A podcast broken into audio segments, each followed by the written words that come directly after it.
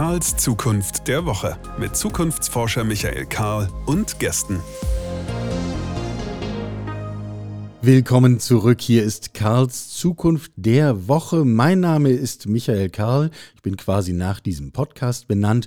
Und dieser Podcast soll der kleine Ort in einer digitalen Welt sein, wo wir das Gespräch über die Zukunft pflegen wollen, die vor uns liegt. Sprich, die quasi in unserer Verantwortung liegt, auf dass wir sie gestalten. Dafür müssen wir erkennen, wo wir sie gestalten können. Dafür müssen wir darüber reden, wie wir es denn wollen, um dann abzuleiten, was wir heute tun müssen. Also eine kleine gedankliche Übung. Ich kenne ein, zwei Menschen, die sie für relevant halten und uns das ab und zu mitteilen, was mich jedes Mal wieder freut. Apropos mitteilen. Äh, kleine Mitteilung zum Einstieg dieser Folge. Es steht ja dieses Weihnachten vor der Tür eine kleine Weihnachtsvorbereitung haben wir uns ausgedacht. Wir haben so, ich finde ganz hübsche, und ich darf das sagen, denn ich war an der unmittelbaren Gestaltung nicht beteiligt, kleine äh, Lesezeichen gemacht, die man prima in Bücher reinlegen kann. Die kann man auch prima in Bücher reinlegen, die man anderen Menschen schenken möchte. Hier ist der kleine Deal. Nehmt diese Folge oder eure Lieblingsfolge von diesem Podcast, teilt sie entweder bei Twitter oder bei Instagram, verlinkt uns dabei und die ersten fünf, die das machen, die bekommen von uns ein Paket. Da stecken wir zehn von diesen Lesezeichen rein. Also das wird eher ein Briefumschlag sein, ich gebe es offen zu. Und ähm, dann seid ihr bestens ausgestattet, um Menschen nicht nur freundliche Bücher zu schenken, sondern da auch gleich noch ein entsprechendes Lesezeichen reinlegen zu können. So viel der kleine Hinweis vorweg. Zum Thema heute ich weiß nicht, wie euch das geht. Mir geht ein Faktor gehörig auf den Keks. Ähm, und das ist dieses Gefühl, und ich habe es immer wieder auch anlässlich dieser kleinen Pandemie, mit der wir uns hier schon ein wenig rumschlagen. Wir haben so Probleme, wir alle gemeinsam miteinander, mit denen scheinen wir nicht fertig zu werden. Die sind da, die sehen wir auch alle, aber wir kommen da irgendwie nicht ran. Wir kommen damit nicht klar. Und das gilt schon bei der Pandemie was soll denn dann mit den kleinen Schwierigkeiten noch werden, die noch, die noch kommen? Sebastian Seifert, Klimaschützer, Chemiker, einer der Gründer der Chemists for Future, war hier kürzlich im Podcast. Der hat gerade noch mal eine Parallele gezogen zwischen unserer Fähigkeit, die Pandemie zu bewältigen und unserer mutmaßlichen Fähigkeit, die Klimakrise zu bewältigen. Das Ergebnis war nicht positiv, zu dem er gekommen ist. So, aber wenn es uns denn auf den Keks geht, woran liegt's denn? Also was ist denn das, äh, was uns fehlt? Fehlt es uns an Wissen vielleicht? Oder an unserer Art und Weise, mit Wissen umzugehen? Dazu sollten wir mal jemanden fragen, die sich mit diesen Dingen auskennt. Und wie es der Zufall so will, ist hier gerade jemand zu Gast, die sich mit diesen Themen auskennt. Anja Mutschler, Wissensdienstleisterin mit journalistischem Background und eigenem Unternehmen, zu dem äh, du vielleicht gleich auch noch zwei Sätze sagen kannst, wenn du möchtest. Auf jeden Fall freue ich mich sehr, dass du da bist. Herzlich willkommen, Anja. Hallo Michael, danke für die freundliche Einleitung und ich bin gespannt, was das Gespräch bringen wird. Die Weltformel habe ich nicht mitgebracht. Schade, gut, da muss ich hier gleich einen Strich machen auf der Liste. Ähm, aber äh, fangen wir doch mal mit den simplen Dingen an. Also mal ganz vorn. Du bietest Wissen an als Dienstleistung. Äh, das ist schon mal erklärungsbedürftig aus meiner Sicht. Wissen ist doch überall. Also ich meine, Google kann doch wirklich jeder und jede befragen. Was ist dann eine Wissensdienstleistung? Kannst du, wenn du Google befragst, auch erkennen, ob die Quelle valide ist? Vielleicht du mit deinem Hintergrund, das trifft schon mal auf nicht ganz so viele Leute zu. Kannst du es in einen Kontext setzen mit anderen Studien, die zum Thema erschienen sind? Möglicherweise und kannst du daraus Schlussfolgerungen ableiten? Naja, ganz selten. Tatsächlich äh, ist dieses Thema, mh, hm, ich muss doch nur googeln, eines der Themen gewesen, die mich am Anfang, als wir die Wissensdienstleistung gegründet haben, hier in Leipzig 2010, ganz häufig begegnet. Ähm, Wissen und Wikipedia waren dort noch im Aufsteig und äh, Aufsteigen und jeder hatte das Gefühl, Wissen wird demokratisch zugänglich für jeden. Problem. Ist ja in gewisser Weise ist das ja auch so. Also ich meine, wenn ich einfach wissen möchte, wann ist Louis Armstrong geboren, dann gucke ich bei Wikipedia nach, dann steht es drin. Das ist eine Information, ein, ein, ein, ein, ein Fakt, den du ja. wissen möchtest. Ja. um eine komplexe Krise zu lösen, wo wir jetzt gerade so ein paar vor uns haben, ist Google natürlich noch nicht die Lösung der Dinge. Denn es geht ja nicht um eine Aneinanderreihung von Fakten, sondern um eine Bewertung des vorhandenen Wissens, um eine um Gottes Willen interdisziplinäre Diskussion mit verschiedenen Disziplinen, möglicherweise auch noch Theorie und Praxis zusammen vermengt. Und zack, hat man das Problem. Wir sehen es jetzt gerade jeden Tag ich war erst letzte Woche auf einer Konferenz, wo das sehr augenfällig beleuchtet worden ist. Eine, ein großer Spaß, muss ich sagen. Ähm, aber äh, eines der raren Momente, wo man auch mal lachen durfte über die Tatsache, dass es einen Leerraum der Entscheidung gerade gibt. Die Wissenschaft möchte nichts entscheiden, die Politik schiebt es dann auch gern wieder rüber. Ähm, mhm. Und die mhm. Journalisten stehen in der Mitte und sagen, ich weiß gar nicht, welche Rolle wir jetzt gerade haben.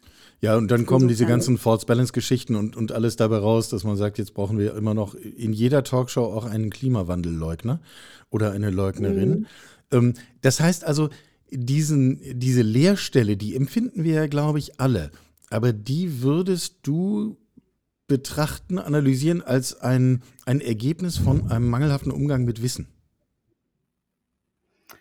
Hm, ich glaube, es hat sich etwas verschoben. Also auf der Wissenschaftsseite, die ich als Wissensdienstleisterin natürlich liebe, denen ich aber auch etwas vorwerfe, sonst hätte ich den Wissensdienstleister nicht gegründet, nämlich dass sie ein Vermittlungsproblem hat, ähm, musste sich jetzt spätestens mit Corona ähm, irgendwie positionieren, wie das denn funktioniert mit der Tatsache, dass es politischen Impact ihrer Ergebnisse gibt. Mhm. Das haben die nie gelernt. Ähm, und wir leben in einer Expertenrepublik. Das heißt, wir tendieren alle dazu, irgendjemanden wild zu zitieren. Das machen ja sogar die Corona-Leugner. Doktor sowieso hätte gesagt und dann ist es wahr. Also da haben wir alle ein kleines Fable dafür. Mhm. Ähm, insofern würde ich auf keinen Fall sagen, dass es am Mangel von Wissen liegt, sondern am richtigen Zuhören miteinander und am Lernen wollen. Nicht, nicht gleich aufeinander schießen und apodiktisch ähm, den Linken und Rechten rausziehen. Besonders schön auf Twitter immer zu beobachten, wo es eine hm, Pseudo-Diskussion gibt, die aber eigentlich immer eine Liebe zur Mehrheitsmeinung irgendwie verbirgt. Also es ist sehr, sehr schwierig, gerade zu sagen, lasst uns mal relativieren, lasst uns mal die puren Fakten betrachten. Ich bewundere da immer Herrn Drosten, wie er nach wie vor versucht, das zu tun, das zu vermitteln. Also ich halte uns da nicht für besonders talentiert, zumindest derzeit. Ja. Hat aber, glaube ich, nicht nur rationale Ebenen. Das ähm, geht tiefer weiß ich nicht, ob wir uns jetzt allein über die Corona-Pandemie da annähern können. Aber dort sieht man ja durchaus den verschiedenen Umgang. Der Absender des Wissens kann entweder ankommen oder nicht. In einem Land wie Dänemark kommt er an. Wieso mhm. kommt es hier nicht an? Mhm. Da gibt es noch irgendetwas jenseits des reinen analytischen, ähm, was verloren gegangen ist. Ja, und es hat ja offensichtlich auch was mit Kulturkreisen zu tun. Wir kennen alle diese Statistik, dass die Impfquoten ausgerechnet in den drei deutschsprachigen Ländern Europas signifikant mhm. niedriger sind als in den nicht deutschsprachigen Ländern. Ähm, also da, da muss ja irgendwo auch was liegen. Ähm, lass mich noch eine, eine weitere von diesen sehr simplen Eingangsfragen stellen. Ähm, wenn damit wir es vielleicht ein bisschen greifbarer machen du arbeitest ja jetzt nicht im Auftrag von, von allen Menschen oder im Auftrag äh, der Gesellschaft an sich, sondern äh, ich gehe davon aus, in der Regel sind es Unternehmen, die auf dich zukommen und sagen, hier, ich habe hier, ich hab hier ein Thema, wir brauchen hier Unterstützung. Ein Unternehmen hat doch eine klassische Antwort darauf, äh, wie das mit dem Wissen ist, nämlich der Chef weiß Bescheid. Ähm, Üblicherweise ja, regeln wir das doch über, über Rang und, und Hierarchie und Organisation. Ähm, oder täuscht das? Also man kann es versuchen und es ist genau der, der Switch, der im vergangenen Jahrzehnt passiert ist, mit einer Öffnung des Diskurses, mit einer bidirektionalen Kommunikation. Ach Gott, ach Gott, ich kann nicht nur was aussenden, es kommt auch was zurück. Ich muss mich verändern als Unternehmen, darauf eingehen, was KonsumentInnen haben möchten und die möchten mittlerweile ganz schön viele andere Dinge, die tatsächlich in die alte Hierarchiestruktur nicht mehr passen, die auch in den in, in ein klassisches Projektmanagement äh, nicht mehr reinpasst. Und tatsächlich sind ganz viele der Aufträge entstanden aus einem Bauchgefühl Ja. des, eines nicht gelösten Konfliktes, oft zwischen Hierarchieebenen tatsächlich. Also es gibt häufig den Moment, dass jemand im mittleren Management sagt, oh, ich, das, wir müssen, aber wir müssen es halt richtig machen. Also ich brauche eine argumentative, rational nachvollziehbare, analytische Betrachtung dieses Problems. Helft mir. Und wir sind häufig Supervisoren von so einer Diskussion am Ende des Tages. Insofern wird eine Wissensdienstleistung Nolens Wohlens auch ein bisschen als Coaching eingesetzt, was ich immer wieder interessant finde. Wir sind ganz klar unabhängig. Wir sagen auch immer, wir finden nur heraus, ob etwas so ist, nicht dass etwas so ist. Wichtiger Unterschied. Okay, kannst du den Ähm, noch mal kurz erklären, damit wir da alle mitkommen? Mm, Wenn ich muss, versuche gerade ein Beispiel zu finden. Ja, Nehmen wir die beliebte Automobilindustrie. ja, die kennen wir alle. die ähm, möglicherweise etwas träge derzeit noch die Tatsache von sich weiß, dass es einen großen Änderungsimpuls gibt. Mhm. Und ähm, die fiktive Situation wäre ein Automobilunternehmen, das auf uns zukommt und natürlich nicht direkt fragend, aber indirekt die Frage so formuliert, dass wir bitte herausfinden sollten, dass der Verbrennungsmotor doch nicht so schlimm sei. Ähm, und dann sage ich, wir machen das gerne, aber wir können nur herausfinden, ob es so ist oder nicht ist. Wir können keine Antwort vorgeben. Das Prinzip der Offenheit, der Wertefreiheit, der Wissenschaft ist Prinzip. Und da diese Veränderungsbereitschaft mitzubringen, die Offenheit des Ergebnisses, mh, das ist nicht so geübt tatsächlich. Das sehe ich in den letzten zwei bis drei Jahren manchmal auch eher, nein, ehrlich gesagt, oft eher als Notwendigkeit begriffenes Übel, mit dem man sich auseinandersetzen muss, keinesfalls freiwillig ähm, bei unseren Kunden entstehen. Und eine neue Generation von Knowledge Workern, die jetzt die Chefetagen erobert. Äh, das merke ich auch. Also die Offenheit und Freude am Diskurs, das hat sich doch sehr stark verändert. Also gute Zeiten für uns, das kann ich schon sagen. Ja, Ähm, ja. Aber eben mit noch so einer, wie du schon beschrieben hast, in Konflikt mit einer klassischen Entscheidungshierarchie stehen wir da durchaus. Mhm. Ja. Ich treffe immer mehr Unternehmen, die mir sagen, naja, wir versuchen das so zu machen, dass einfach diejenigen entscheiden, die sich mit einer Materie am besten auskennen. Um, Und dann sage ich mir, das klingt total super. Und äh, in mir denke ich, ich bin nicht sicher, wie viel ich dir davon glaube, äh, weil das so harmlos klingt und ja in Wahrheit ein riesiger kultureller Schritt ist und uns ja dahin führt, du hast das eben so ein bisschen angedeutet, eigentlich geht es ja wahrscheinlich gar nicht so sehr um die Antworten, die muss man dann herstellen, das ist dann ein Produkt, das könnt ihr dann gut machen, äh, sondern es geht ja mehr um die Kunst des Fragens, oder? Das ist doch das, was wir lernen müssen. Ja, also Bonmot, die richtige Frage ist die halbe Antwort, habe ich sicherlich schon häufiger mal gesagt in Ja. einem Kundengespräch. Und tatsächlich verändert sich die Fragestellung in gerade unseren Projekten ähm, ganz oft. Also am Ende stellt sich erst heraus, was die eigentliche Frage war. Und es ist in der Regel auch ein Auftakt für eine neue Fragerunde in Unternehmen. Es ist nicht abgeschlossen. Ähm, ja, das, das würde ich auch unterstreichen, dass es um die richtige Frage geht. Und was du anfangs sagtest, man lässt die entscheiden, die sich auskennen. Es sind halt meistens nicht nur ein bis zwei Personen, sondern im Idealfall ist es ein Zirkel von acht bis zehn Personen, die auf einer sachlichen, respektvollen Grundlage ihre Argumente vortragen, die dann gut moderiert in ein neues, gelerntes Wirklichkeitsmodell überführt werden. Und ähm, ganz, ganz schwierig. Also man sitzt auf seinem Wissen, will man nicht hergeben. Ne? Damit fängt schon mal an. Ja, Ähm, dann gibt es ein Kommunikationsproblem. Wieso, ich verstehe deine Fremdworte nicht, wieso redest du so geschraubt? Ähm, muss das denn sein? Äh, wieso redet der so viel? Wieso redet die so wenig? Äh, tausend Probleme, die sich da ergeben und am Ende ähm, hat dann der Extrovertierte, der es knackig zusammenfassen kann, plötzlich mehr Recht, was natürlich Unsinn ist. Und da ist man auch wenn wir jetzt sozusagen in die Gesellschaft schauen, haben wir dieses Problem immer wieder, sei es in der Politik, sei es in kleinen Mikrogruppen.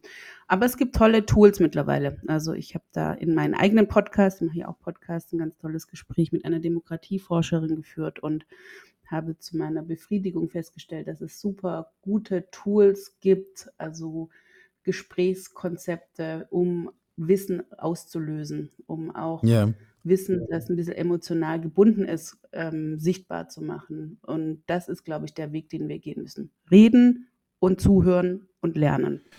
Und wie das konkret geht, darüber reden wir gleich im übernächsten Schritt. Im nächsten Schritt würde ich es gerne noch versuchen, ein bisschen konkreter zu machen, um einfach auch sicherzustellen, dass wir jetzt ein selbes Bild haben. Ähm, du hast eben schon das Beispiel der Automobilindustrie genommen. Äh, bleiben wir mal dabei, einfach weil sie uns so präsent ist als ja völlig überbewertet in der öffentlichen Diskussion, aber äh, wir haben alle so eine, so eine praktische Vorstellung davon. Was wäre denn eine gute Frage für neues Wissen, die sich ein Unternehmen der Automobilindustrie stellen sollte?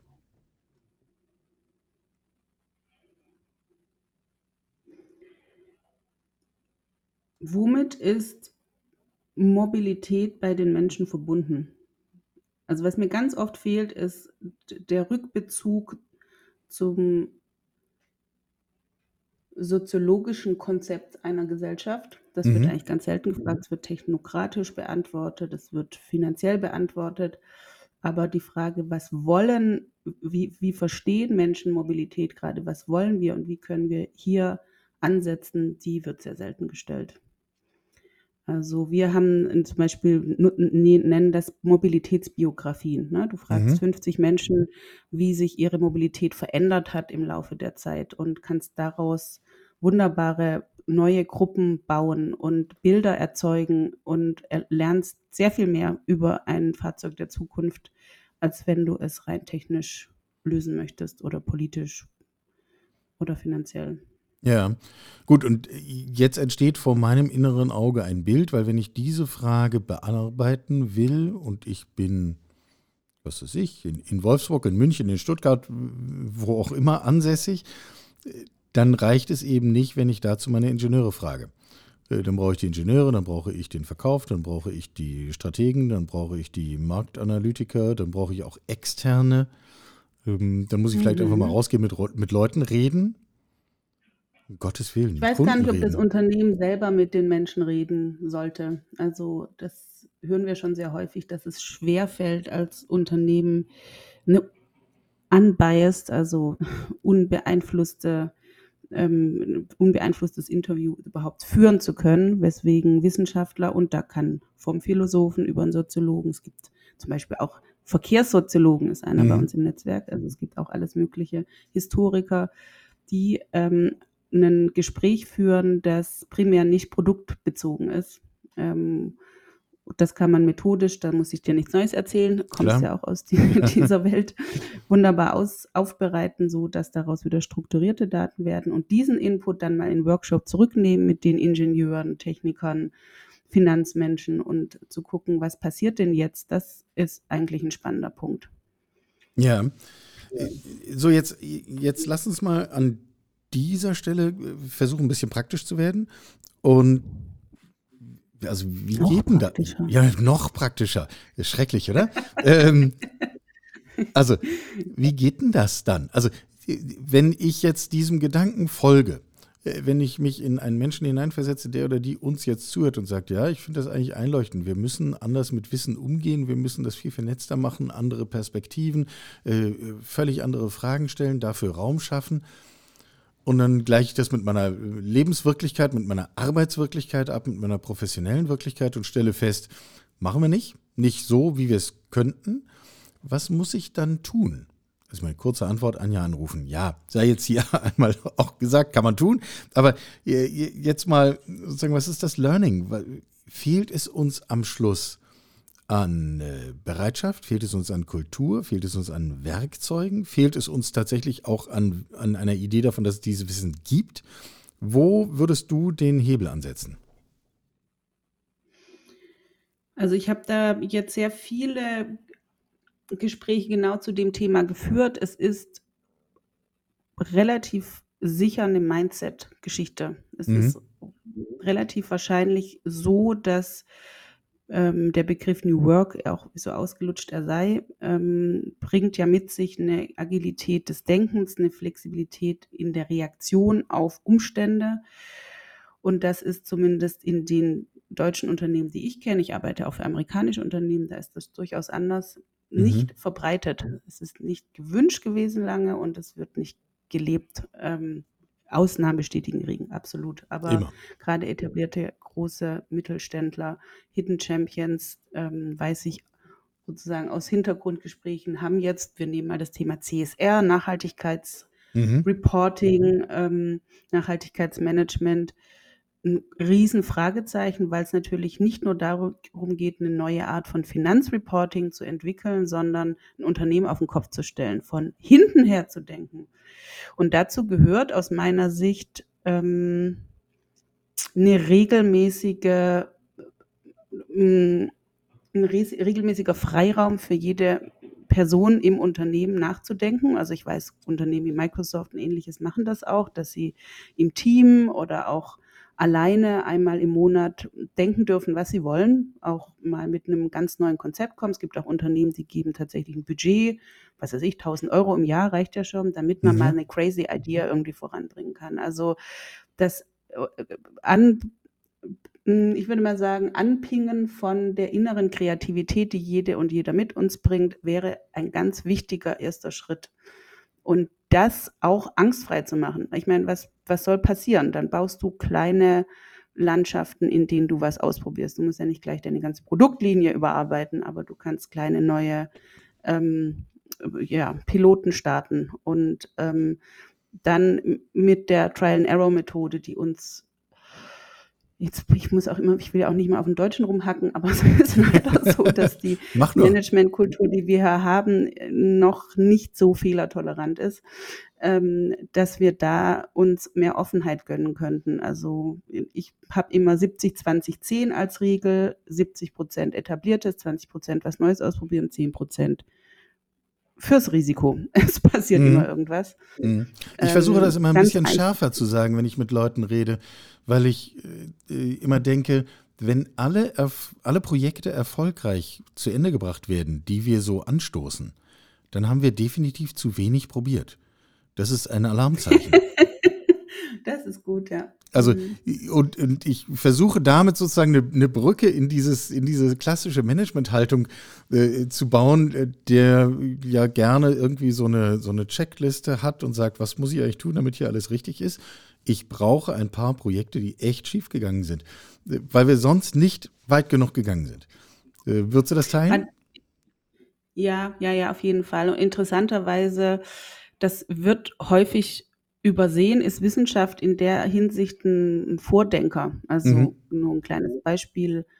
Fettleibigkeit bei Kindern, der ganze Themenaspekt war in der Forschung zehn Jahre früher bekannt, als die UNO draufgesprungen ist. Davon gibt es tausend Beispiele. Ich nehme sicher auch an, dass es technologisch in der Automobilindustrie da viele Beispiele gibt, die das zeigen. Und es kann interessanterweise radikal sein, mal die Wissenschaft zu fragen, die zu Wort kommen zu lassen. Ähm, das, das sind Dinge, die, die eher selten bekannt ist. Das, was mich immer wieder ein bisschen stört, ist, wenn wir uns immer nur gegenseitig als Menschen in unserem eigenen Erfahrungssud befragen, kommen wir nicht mal typische Thema Sprunginnovation wirklich weit.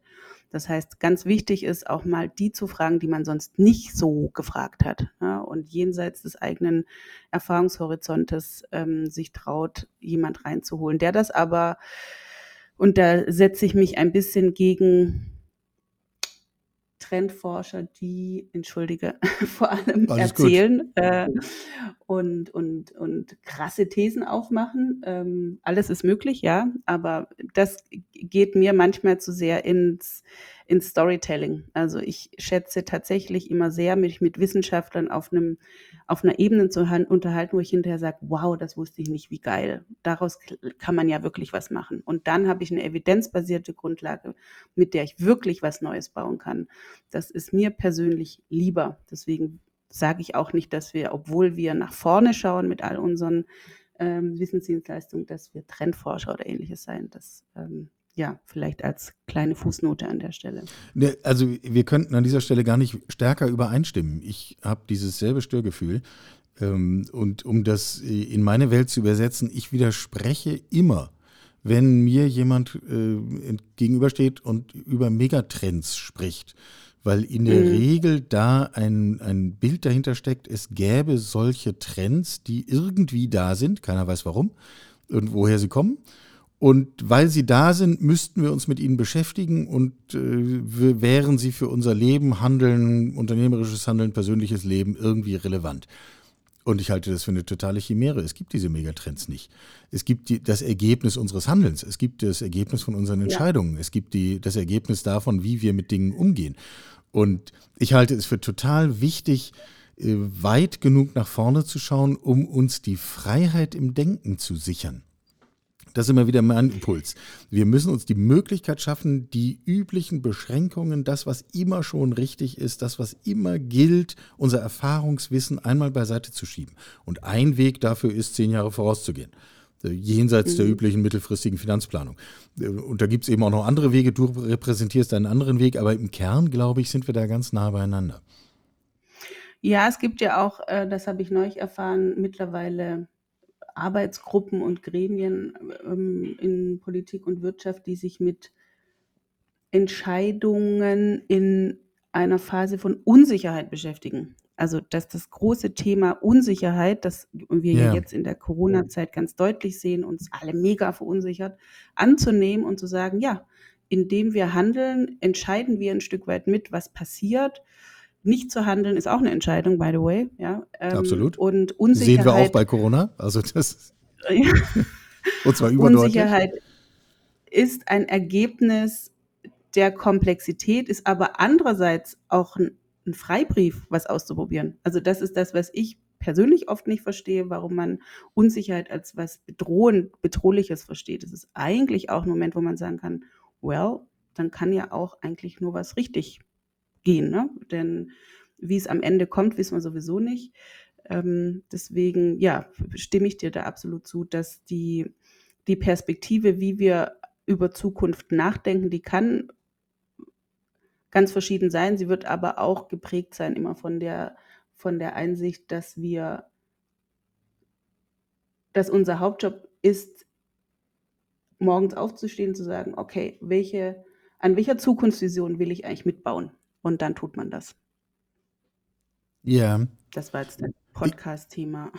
Ich, äh, ich sage solche Sätze ja auch immer, ähm, wissend, dass sie am Ende so trivial nicht sind, wie sie klingen, nicht? Weil mhm. ähm, ich glaube, dieses Thema Erfahrung spielt eine ganz entscheidende Rolle.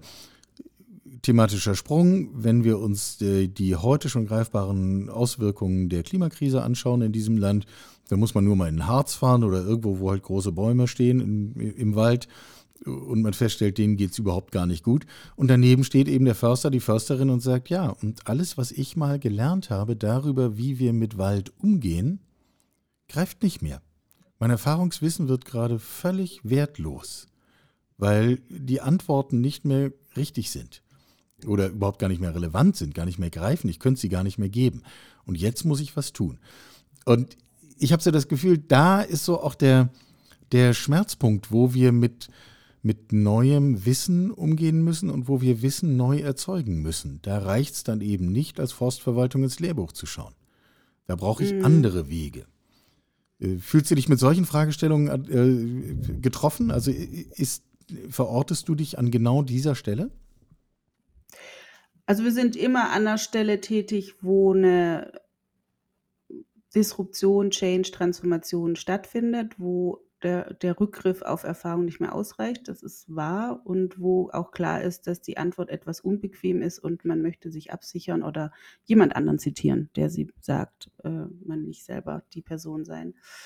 Was du jetzt sagst, ist natürlich weitergedacht auch ähm, etwas, wo ich mit einem anderen Kunden ähm, kürzlich darüber gesprochen habe, im besten Sinne eine Aufgabe von KI. Ne? Also es kann auch eine Aufgabe von künstlicher Intelligenz sein, diese vielfachen Informationen, die wir als Mensch in unserem dann doch am Ende trägen Hirn allein gar nicht fassen können, zu sammeln und andere Entscheidungsmöglichkeiten ähm, aufzumachen. Also ich würde mhm. denken, dass das ein Prozess ist, der wichtiger wird. Wie gehen wir mit der nicht mehr ausreichenden ähm, Erfahrung um? Wie, wie kommen wir aufgrund dessen, wie wir sind und handeln, zu besseren Entscheidungen? Das ist nicht ein Thema, das jetzt allein eine Wissensdienstleisterin wie wir bei 20 Blue sind beantworten kann, sondern da werden auch Lösungen, ich hoffe gute Lösungen der künstlichen Intelligenz künftig ähm, wegweisend sein. Aber es ist natürlich ein Riesenfeld, ähm, mhm. wo ich jetzt auch nicht behaupten möchte, dass ich da abschließend irgendwas dazu sagen kann. Sonst wäre es ja auch eine triviale Fragestellung und darüber müssen wir ja nicht reden, sondern wir haben ja hier offensichtlich schon eine, eine, echte Fragestellung. Ja, ich finde das total einleuchtend. Aus einer größten Menge von Daten unterschiedliche Modelle zusammenzustellen, ist sicher etwas, was algorithmisch sehr gut geht und dann hat man hinterher 500 mögliche Outcomes und davon streicht man 490 weg, aber hat 10, die einem wirklich weiterhelfen, dann eine eigene Position und ein eigenes Handlungsfeld zu finden. Ähm, ich bin gespannt, ob die 500 auf 10 Reduktion menschenbasiert bleibt. Das, da bin ich mal gespannt, wer das Natürlich macht. nicht. Wette gilt. Gut. Praktische Handreichung äh, zum Abschluss des Gesprächs. Wenn ich jetzt unserem Gespräch gefolgt bin und sage, jo, in die Richtung will ich mich entwickeln. Was kann ich selber an meinem Ort, für mein Leben, meine Organisation, meine Profession heute tun, um hier ein Stück weiterzukommen? Lesen. Also es ist so blöd das klingt, für mich ist Teil des täglichen Jobs mittlerweile ein bis zwei Stunden Lektüre okay. in einem gut sortierten Feed. Ähm, auch keine Angst davor zu haben, wissenschaftlich etwas zu lesen ähm, und dann auch immer wieder zu hinterfragen, von welchem, mit welchem Standpunkt gucke ich eigentlich darauf. Das ist tatsächlich für mich eine ganz einfache Sache, mit der jeder, der und neugierig ist, beginnen kann, ähm, das auch Teil, als Teil seiner Arbeit zu verstehen und nicht immer zu sagen, ich müsste mal, ich könnte mal, dann ist Samstagabend und es ist eigentlich Wochenende, hallo, mhm. sondern es ist Teil der täglichen Arbeit. Ähm, und das Zweite ist, einem, das hört sich jetzt auch blöd an, dem Gefühl nachzugeben, dass es knirscht. Es, das, das ist das, was mir jetzt die letzten zwei, drei Jahre massiv auffällt in Projekten.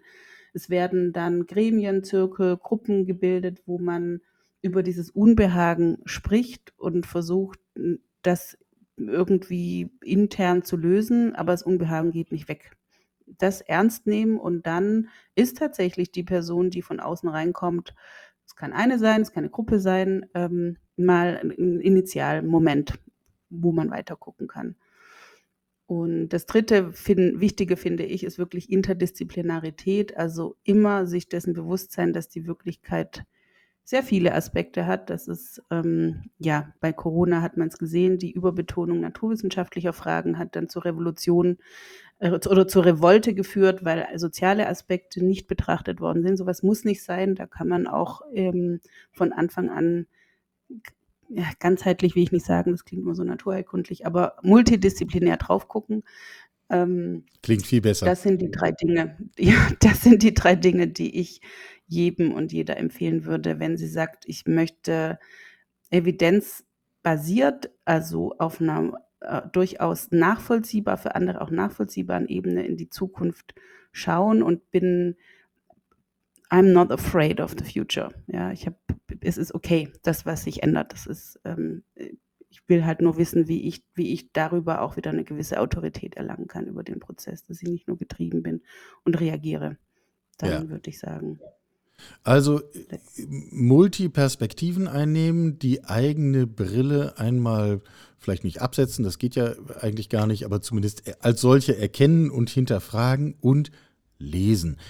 Irgendwie schön, dass wir in diesem Podcast jetzt den Kreis schließen können. Wir haben angefangen damit, dass wir gesagt haben, teilt eine Folge von diesem Podcast bei Twitter oder bei Insta, markiert uns als Institut darin ähm, und die ersten fünf, die das tun, die kriegen von uns Lesezeichen geschenkt.